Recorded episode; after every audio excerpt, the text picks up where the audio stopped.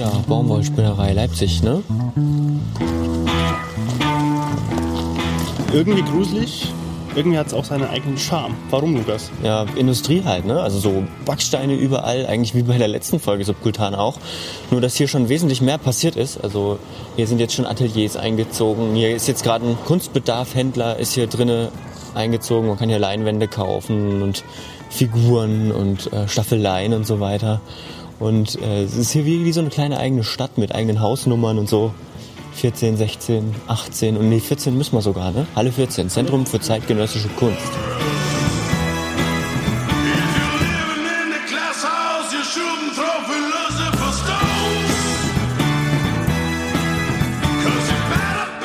Herzlich willkommen zur elften Folge von Subkultan. Ich bin Lukas und Ich bin Bonnie.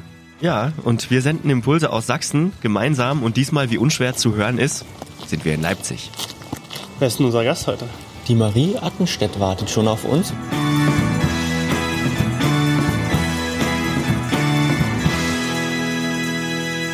Ja, sehr gut, Lukas. Gleich der erste Fehler. Sie heißt nämlich Marie Athenstedt. Wir sind auch ein bisschen spät dran, muss man ehrlich sagen. Aber das lag an der Leipziger S-Bahn.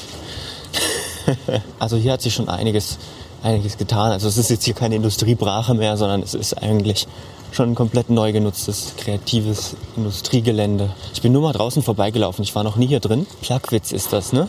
Ja, klar. Das ist Eingang A, also müssen wir wahrscheinlich noch ein bisschen weiterlaufen. Da unten, das sieht aus wie Eingang C. Vielleicht müssen wir mal hier diesen Hügel runterlaufen. Da steht C dran. Habe ich es doch gewusst. so, jetzt müssen wir mal gucken. Erstes OG Studio 7. Kriegen wir hin. Fällt die Tür zu. Erstes OG Studio Sie kann 7. uns auch abholen. Dann, dann lass uns doch, dann, dann ruf, ruf sie doch an. Die gewählte Nummer ist nicht vergeben. Handynummer ist nicht vergeben. Tippfehler. Okay, den finden Dann wir jetzt finden wir das. raus. Also. Dann äh, suchen wir weiter. Dann auf ins Haus. So, also. Ah ja. Also auf jeden Fall schon mal Treppe eingezogen und so ein Treppenhaus eingezogen. Hier war auf jeden Fall mal eine Halle, glaube ich. Also. Hier ist auch alles äh, nicht, nicht, nicht wirklich so klinisch verputzt, sondern man sieht die alte Backsteinverkleidung noch. Ist nur ab und zu Fenster reingebaut. Und es riecht auch nach, Nach alt. nach alt, nach, Nach Fabrik. alt. Es geht nicht weiter.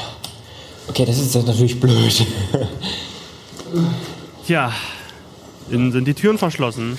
Aber Rettung nahte. Eine Frau mit Schlüssel hat uns dann aus der Patsche geholfen. Hallo. Kennst du die Marie?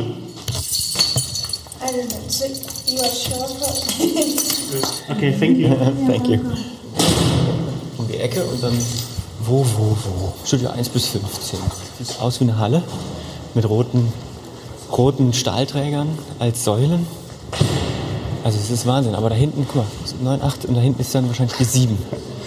Also wir haben es gefunden. Sie hat nicht übertrieben mit, es ist verwinkelt. Es ist wirklich sehr verwinkelt, muss man mal so sagen. Ach, guck mal. Studio 7. Hi. Hi. Ich habe zugeschlossen, kommt gleich.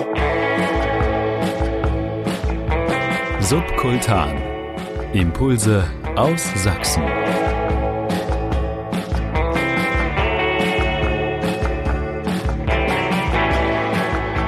Marie ist erst seit Anfang September in Leipzig. Sie hat hier ein Atelierstipendium bekommen von der Kulturstiftung des Freistaates. Das Ganze geht drei Monate und die Zeit, die möchte sie nutzen, um neue Sachen auszuprobieren. Platz hat sie dafür auf jeden Fall genug. Und jetzt habe ich übelst viel Platz, das ist klasse. Das hört man, glaube ich, auch, wenn man klatscht, dass es viel Platz ist. Da kommt der Industriescham durch. Auch so Säulen aus Metall sind mir aufgefallen, so rostrot lackiert, äh, die dann so Stahlträger tragen. Ich würde mich jetzt nicht wundern, wenn da noch irgendwelche Maschinen zur Fertigung rumstünden. Stattdessen ein Bett, ein Tisch, ein Kühlschrank und ein E-Piano. Jo, lasst das schmecken, bedient euch. Ich habe Birnen und Ke Kuchen, Kekse wollte ich gerade sagen. Marie hat an der Hochschule für Bildende Künste in Dresden studiert. Erst Diplom und dann noch ein Meisterschülerstudium. Anfang des Jahres war sie für eine längere Zeit in Mittelamerika und jetzt ist sie freischaffende Künstlerin. Merkst du da tatsächlich was davon, dass also, dass da auch von Leuten her, mit denen du Kontakt hast, äh, die Anspruchshaltung höher ist? Also, dass sie dich endlich jetzt für voll nehmen, oder? Also wenn das die, der positive Effekt ist? Ich weiß es nicht. Also ich habe das Gefühl auf jeden Fall, die Leute, wenn die Leute wissen, dass ich fertig bin, denken sie mir erstmal, ich bin älter. Was ich nicht so cool finde. aber es ist ja eigentlich auch egal. Vielleicht durch meine enorme Weisheit, was ich bezweifle. Aber ähm, ich glaube, es hat so Vor- und Nachteile, wenn du noch so sagst, naja, ich habe hier einen HFBK-Student irgendwie. Das ist, kommt immer drauf an, wem du das erzählst. Wenn du das irgendjemandem von außen erzählst, dann denkt immer, oh cool, das ist ja toll.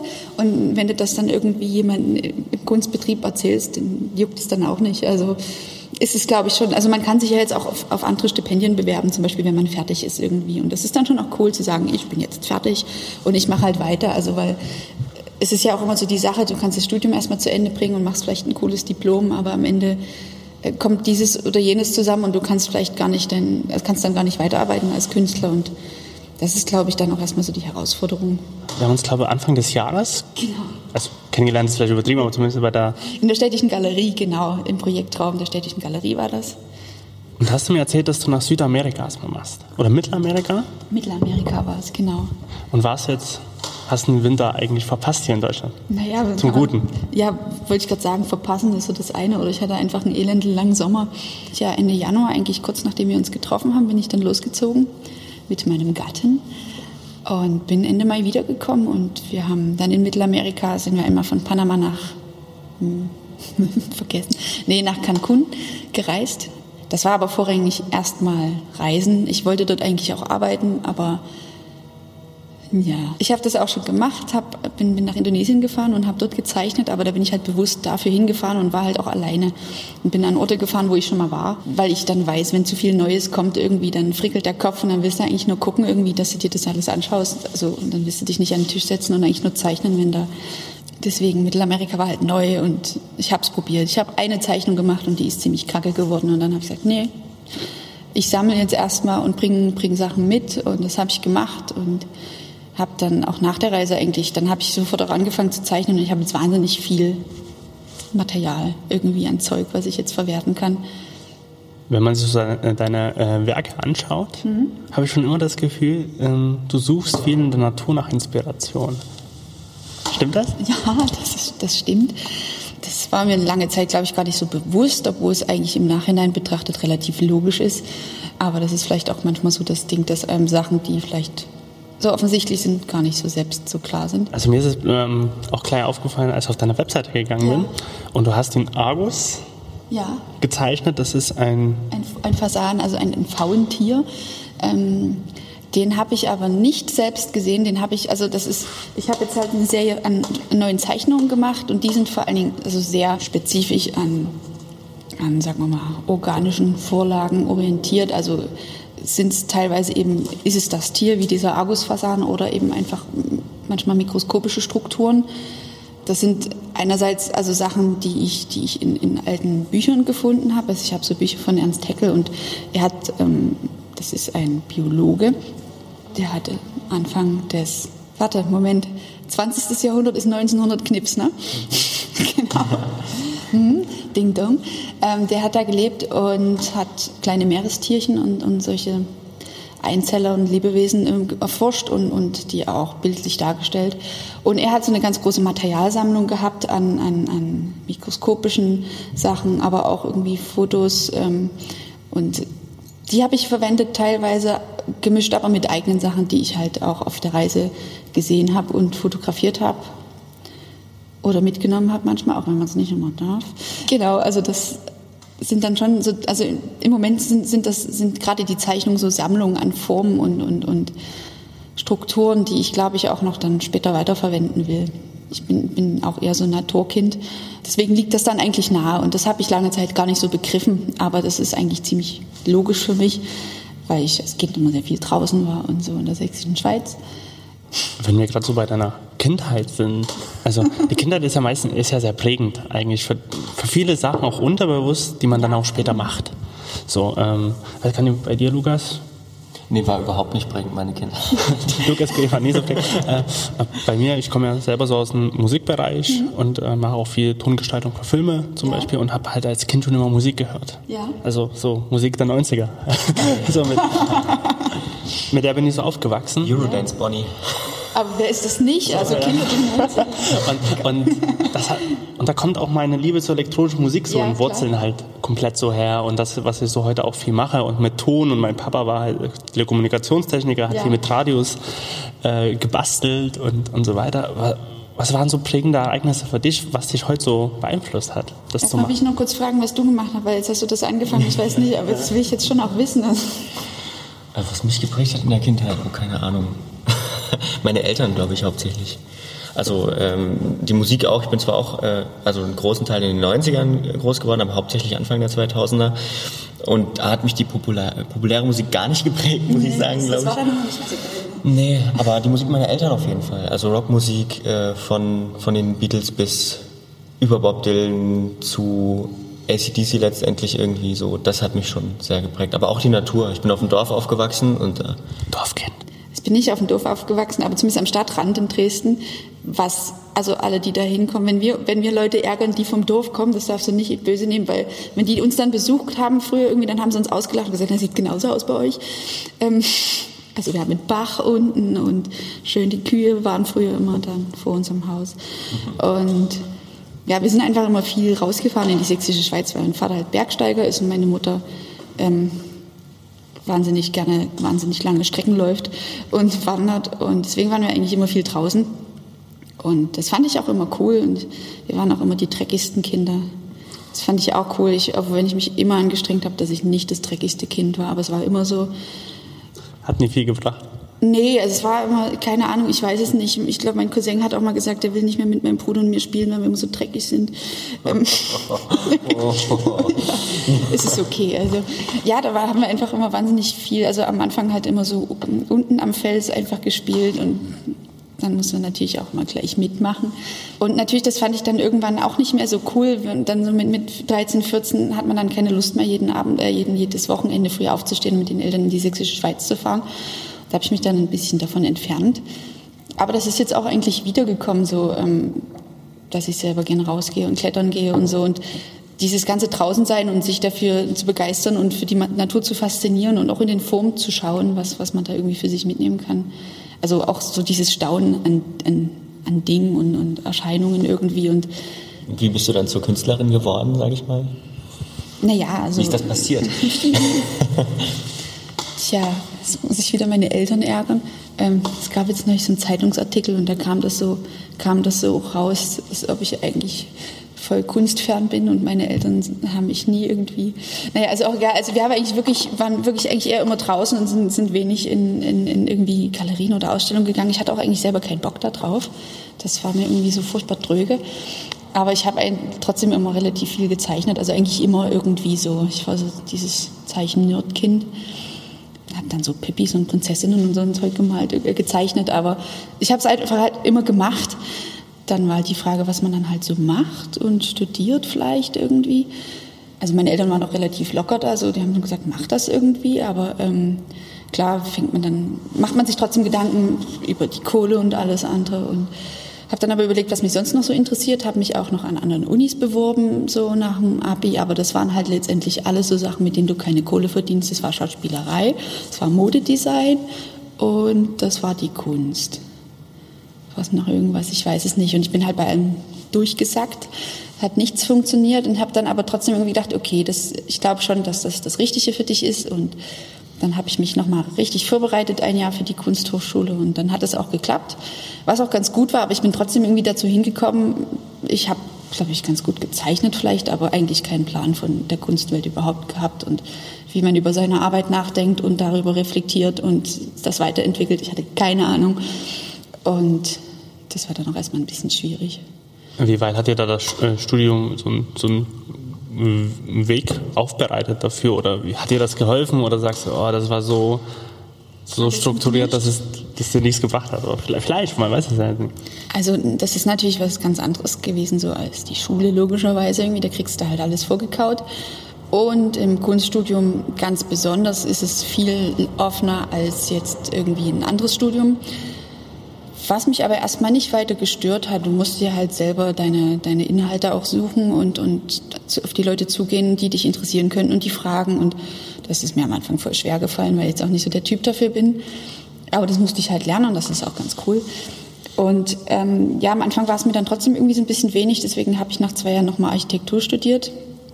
Das habe ich dann parallel gemacht und das war dann so ein Studium, das war dann auf jeden Fall auch strukturierter und verschult würde ich jetzt nicht sagen, aber im Vergleich zu dem Kunststudium halt einfach ein bisschen mehr Pflichtprogramme, sagen wir es mal so. Und ähm, da habe ich dann festgestellt, okay, das, was mich interessiert, also irgendwie einfach mal so rumzuspinnert, irgendwie äh, Abgefahrenes zu entwerfen, was wahrscheinlich trotzdem Blödsinn ist, aber das hat mir einfach am meisten Spaß gemacht. Und habe dann so nach zwei Jahren wieder gemerkt, okay, dann, dann ist es, glaube ich, doch das Richtige mit der Kunst irgendwie. Und nach diesem, nachdem ich, also ich habe das parallel weiter studiert, irgendwie von 2010 bis 2012. Das war eine ganz relativ stressige Zeit, wenn ich das vielleicht vorstellen kann. Und dann war ich auch relativ fertig danach, aber dachte dann so, okay, du hast es jetzt nochmal so ausprobiert, das ist nichts für dich das mit der Kunst ist schon das Richtige für dich und das war gut, das zu merken. Und ab da war es eigentlich auch für mich leichter, dann selber mir meine, meine Informationen zu, zu holen, die ich brauche und auch zu den Leuten zu gehen, die, die mir helfen können. Und dann habe ich halt äh, beim Professor Maketans studiert, das ist ein Malereiprofessor an der Hochschule. Das war auf jeden Fall total hilfreich, auch wenn der eigentlich ein, seine Arbeit sich von meiner sehr unterscheidet irgendwie ähm, war das trotzdem eine sehr gute Hilfe, also so Gespräche zu entwickeln und im Gespräch dann zu checken, ähm, wie kann man über seine eigene Arbeit weiter nachdenken oder sie voranbringen und so. Und das macht jeder Professor anders, aber er war halt für mich, glaube ich, da eine sehr gute Anlaufstelle. Danke. Wie sieht denn dann dieser bestimmte Prozess aus? Ich kann mir jetzt zum Beispiel vorstellen, du hast jetzt einen Gedanken, den du äh, künstlerisch umsetzen willst. Mhm wie weit gerät man auch zum Beispiel mit seinen Professoren aneinander, weil man da vielleicht so verschiedene Ansichten von Sachen hat? Äh, also es, es, gibt halt immer, man, man kann es vielleicht dazu sagen, man hat sich zu Konsultationen getroffen und am Anfang war das regelmäßig, da war das einmal die Woche irgendwie und da hat man immer gezeigt, was man so Neues gemacht hat. Da waren dann auch manchmal die anderen mit dabei, also manchmal in der ganzen Klasse und da haben sich dann schon auf jeden Fall irgendwie Diskussionen ergeben. Ich muss aber gestehen, ich habe am Anfang eigentlich immer noch nicht so richtig gecheckt, was die da von mir wollen. Ich konnte auch immer nie so richtig wirklich mitmachen. Ich stand natürlich da und habe irgendwas gesagt, aber ich konnte es einfach irgendwie auch nicht umsetzen. Deswegen war ich auch jetzt nicht so wirklich zum Diskutieren aufgelegt, weil ich, ich hatte irgendwie selber einfach keine Grundlage. Und das, da bin ich echt so ein bisschen geschwommen. Ich weiß nicht, ob das auch den anderen so ging, aber irgendwie ich kam mir da so ein bisschen fehl am Platz auch vor am Anfang. Und als ich dann zum Marketanz gegangen bin, habe ich festgestellt, okay, der, der sagt mir im Prinzip auch ähnliche Sachen, aber auf eine andere Art und Weise da habe ich irgendwann mal angefangen, ähm, also so im Gespräch auch mal zu checken, was er so meint. Und ich musste mir quasi auch erstmal selber klar werden, was ich mit meiner Arbeit wollte. Und erst als das passiert ist, konnte ich dann quasi auch einen Standpunkt einnehmen und eine Position mit oder mit der ich dann diskutieren konnte. Das hört sich so an, als wärst du jemand, der ähm, erstmal einen Plan braucht.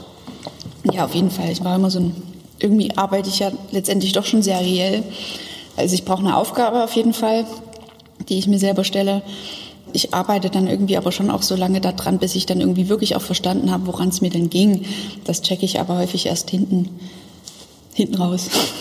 Also ich muss schon irgendwie auch erstmal anfangen irgendwie mit einer Arbeit. Irgendwo muss ja erstmal ein Impuls herkommen, dass man irgendwie anfängt und, und irgendwie Bock hat, an was Neuem zu arbeiten.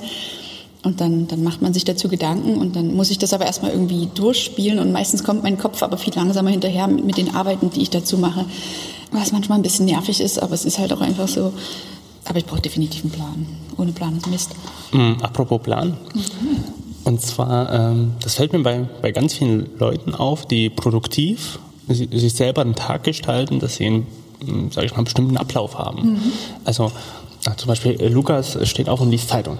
Hast du auch ähm, Rituale am frühen Morgen zum Beispiel oder wann auch immer der frühe Morgen bei dir ist, womit du den Tag beginnst? Ja, auf jeden Fall. Ich finde es gerade lustig, weil, dass du fragst, weil ich jetzt echt vor allem nach der Reise angefangen habe, das alles nochmal viel krasser zu strukturieren, weil, das, weil ich das im letzten Jahr nicht gemacht habe und mir das einfach wahnsinnig auf die Füße gefallen ist da habe ich zu viel gearbeitet und manchmal dann irgendwie für mich gefühlt zu wenig. Deswegen habe ich angefangen, jetzt, seitdem ich wieder da bin, ähm, mir aufzuschreiben, wann ich arbeite. Ich habe ein Buch und da schreibe ich rein, wann ich anfange und wann ich aufhöre und was meine maximalen Arbeitszeiten sind und meine minimalen Arbeitszeiten, einfach um mich selbst ein bisschen zu beruhigen. So wie du hast was gemacht, ist alles cool. Gerade jetzt, wenn ich so Arbeiten mache, wo man einfach lange dran fitzelt und irgendwie nicht groß irgendwie den Prozess sieht, wo du dann manchmal denkst, oh, du hast eigentlich überhaupt nichts geschafft habe ich dann halt angefangen, mir was aufzu das aufzuschreiben. du hast heute fünf Stunden daran gearbeitet, das ist gut. Und dann habe ich jetzt angefangen mit Meditieren. Das habe ich, bin ich zu meinem Prof gegangen, zum Christian Macketanz, weil der eben meditiert. Der hatte mich quasi ähm, eingeführt in diese ganze Sache und ich glaube, das ist für mich auch ganz, ganz sinnvoll. Aber das ist so, ich, ich bin gerade dabei, meinen Tag neu zu strukturieren und auch das mit einzubinden und keine Ahnung, für mich da irgendwie einen guten Ablauf zu schaffen. Aber ist auf jeden Fall übelst wichtig. Vielleicht schauen wir uns mal was an.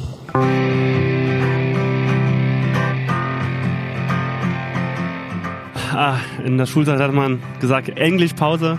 Aber bevor wir weitermachen, wollen wir uns nochmal bedanken. Bei allen, die uns unterstützt haben, vor allem auch bei der Gründung unseres Podcast-Labels. Einfach Ton heißt es, schaut mal vorbei unter www.einfachton.de. Da findet ihr all unsere anderen Formate, das Filmmagazin und den Flurfunk-Podcast. Ein ganz besonderer Dank geht an Arvid, der uns mit Rat und Tat zur Seite steht bei allem, wo es so um Marketing und Kommunikation geht.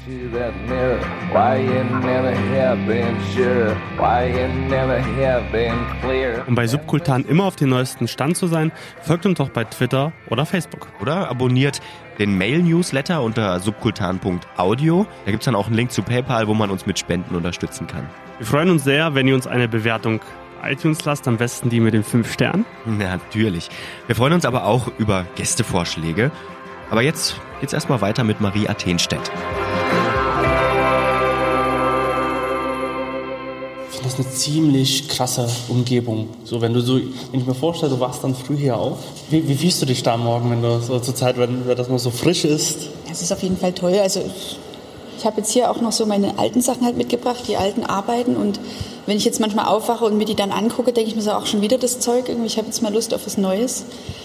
Kann man, kann man bei dir irgendwie ähm, so in zwei Richtungen sagen, du machst Malerei, aber du zeichnest auch? Sind das so Ja. die beiden? Genau, das ist immer so phasenweise. Also ich habe mit dem Zeichnen auch erst vor drei Jahren wieder angefangen. Da, als ich halt nach Indonesien gereist bin, ähm, da habe ich Kokosnüsse gezeichnet, zwei Monate lang. es ist immer so phasenweise, dass manchmal, wenn, wenn ich halt ähm, zu lange an der Malerei arbeite, dann kriegt man irgendwie den Blick dann, dann wird es zu sehr Routine und man, man führt dann nur noch aus und ist nicht mehr irgendwie frisch und es kotzt einer nur noch selber an. Und so ist das mit den Zeichnungen genau das Gleiche. Also jetzt hatte ich auch echt die Schnauze voll davon. Bin froh jetzt, dass jetzt wieder die Malerei dran ist. Und das ist, es bedingt sich irgendwie, also ich lerne davon, also oder das ist, hat miteinander zu tun, aber es ist irgendwie auch für mich wichtig, um mich irgendwie immer mal ein bisschen zu, zu löschen. Also es ist halt alles gerade noch so ein bisschen provisorisch, steht da, liegt rum, Zeichnungen liegen auf dem Boden. Also gerade das Bild vor uns, da sieht man ähm, so ganz verschiedene kleine Zeichnungen. Und interessanterweise, die erinnern mich an ein Biologiebuch, so, so, so ein bisschen. Exakt. Wenn du das so hast. Also wir sehen da eine Kugel, die hat so pflanzenartige Strukturen. Darüber könnte es eine Zelle sein, so für mich jetzt so gesponnen. Das ist ein mikroskopisches Präparat. Also das, das ist genau aus diesem Buch, also aus diesen Ernst Haeckel Büchern, was ich von erzählt habe, diese alten Sammlungen. Das ist auch das gerade ist relativ eins zu eins da rausgenommen. Das war auch das allererste von denen.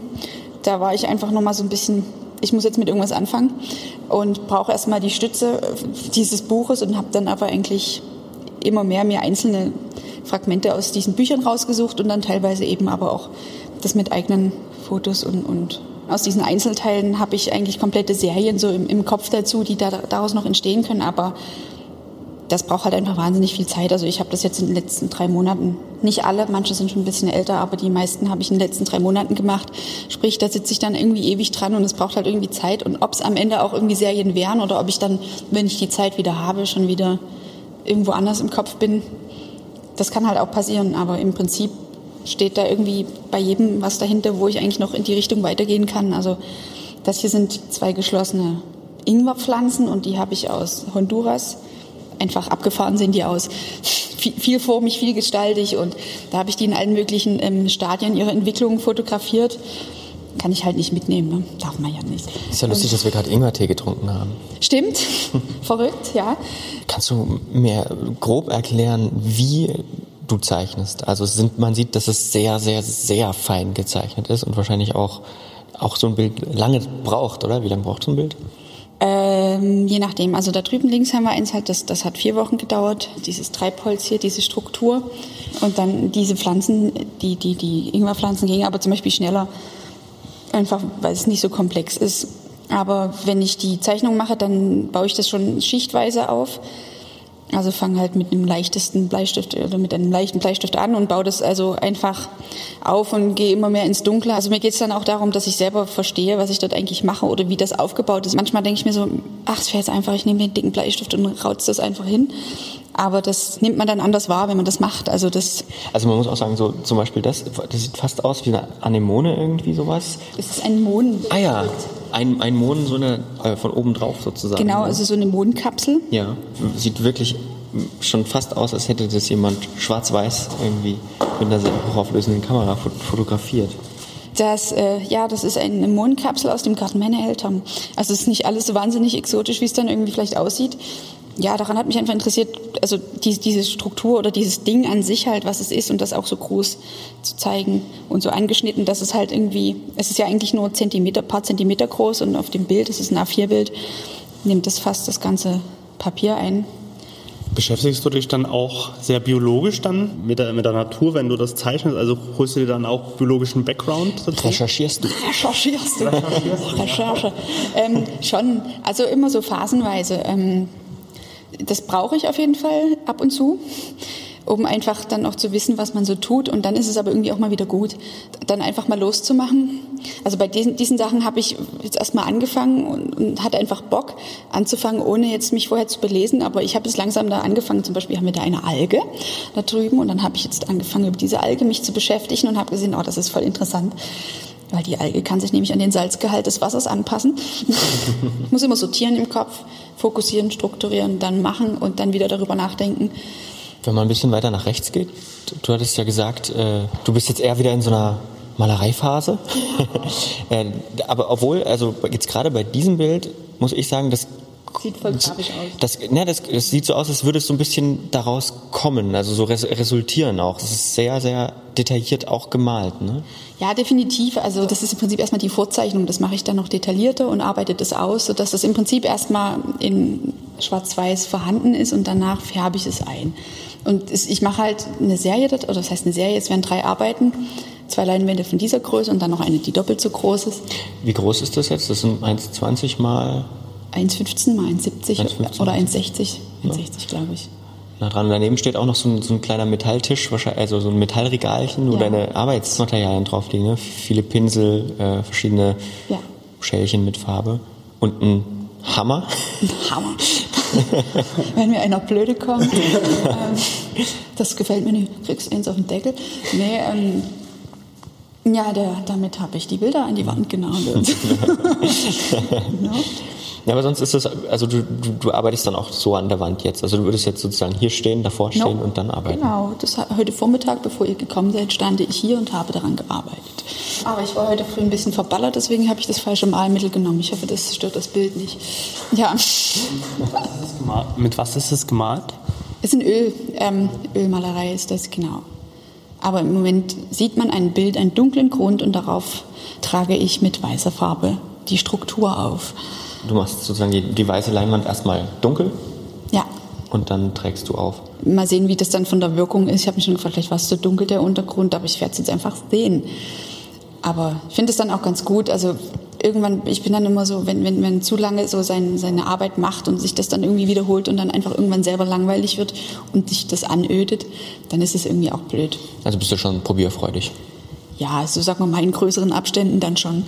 Es ist natürlich, wäre jetzt blöde, wenn es nicht wird. Ne? Man hofft natürlich schon, dass es irgendwie geil wird, aber Wenn du ähm, arbeitest, Ja. wenn du jetzt hier, hier stehst oder auch an der Bleistiftzeichnung sitzt, ist es da ganz still? Hörst du Musik? Hörst du Hörbücher? Oder brauchst du komplette Ruhe zum Arbeiten?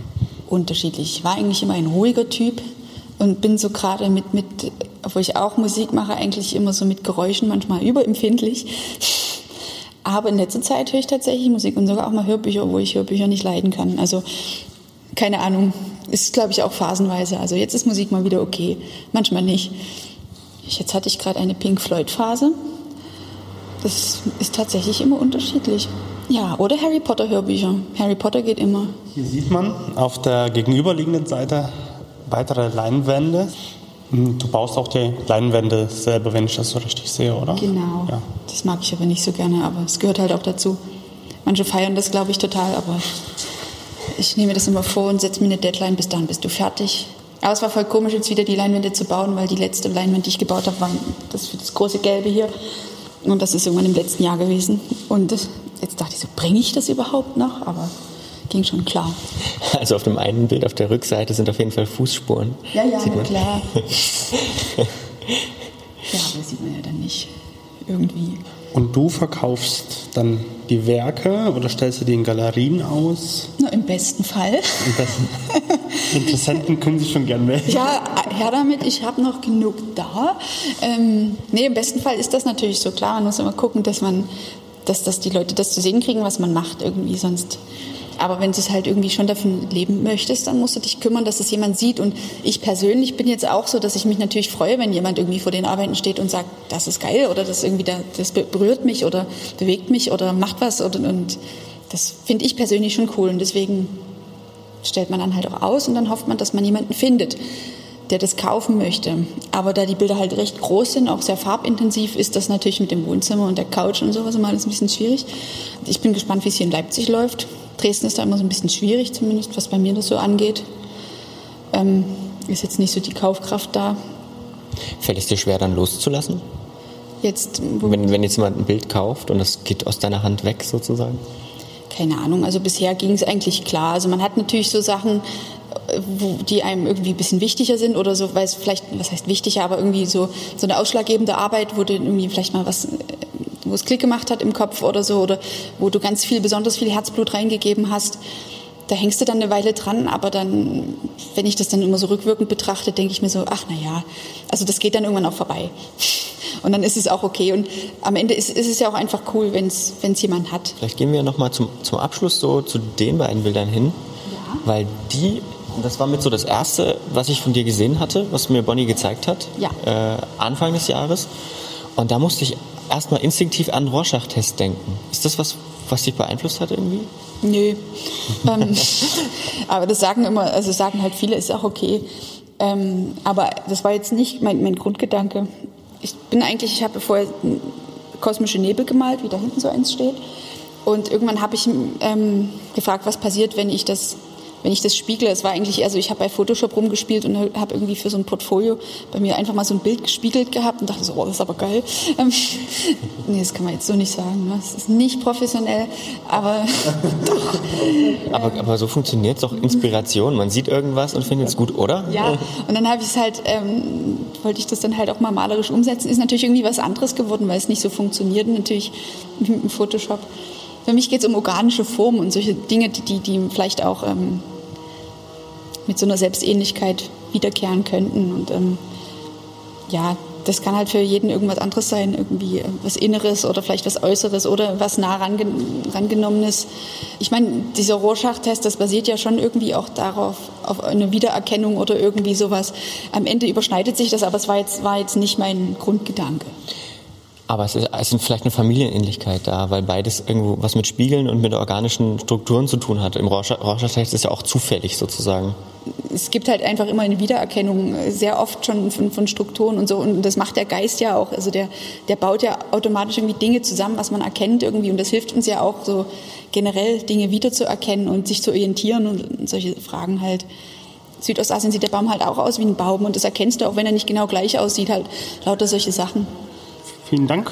Ja, vielen Dank, Danke euch. dass du dir die Zeit genommen hast für uns.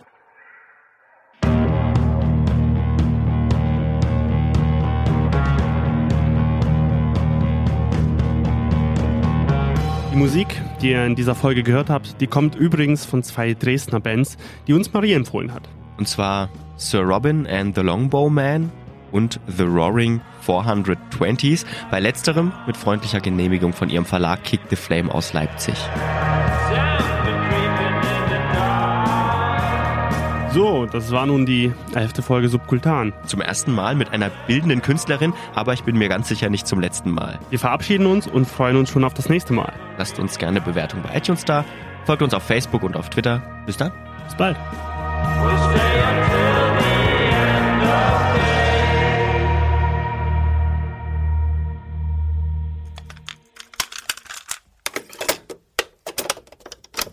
Eine Einfachtonproduktion 2017.